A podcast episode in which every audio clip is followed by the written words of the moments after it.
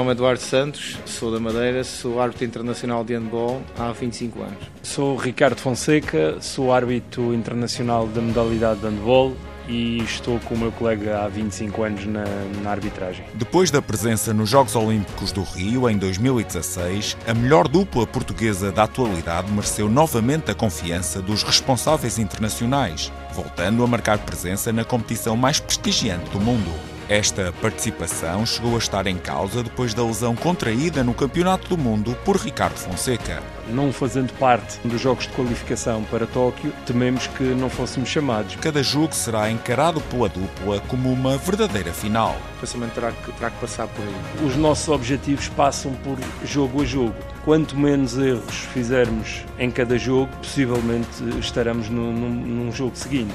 Duarte Santos intitula a preparação efetuada como profissional amadora. É um trabalho super profissional e acabamos por estar na modalidade ligados como um hobby e não o nosso trabalho principal. Os nossos fins de semana são passados em pavilhões, são passados a ver jogos, durante a semana igual, treino físico, treino eh, de visualização de jogos, um pouco também de treino psicológico, adaptação às novas situações, novas realidades, novas tendências de jogo e tudo isto faz parte do nosso dia a dia. À medida que o tempo passa, a ansiedade vai aumentando. E estar uh, num palco de, de, desta natureza que é o expoente máximo de qualquer modalidade desportiva uh, orgulha-nos e deixa-nos algumas borboletas na barriga que, que, queremos chegar lá o mais rápido possível. Sentimos esse, esse friozinho na barriga, essa sensação de ansiedade, que é temos que controlar, como é óbvio. Eu penso que isto só irá passar assim que apitarmos para o início da primeira partida. Questionados se levam consigo a ilusão de apitar a final dos Jogos Olímpicos. Eu esperaria que não, porque significaria que a seleção nacional também lá poderia chegar. Não sabemos se vamos estar, mas tudo vamos fazer para que possamos estar na, na final.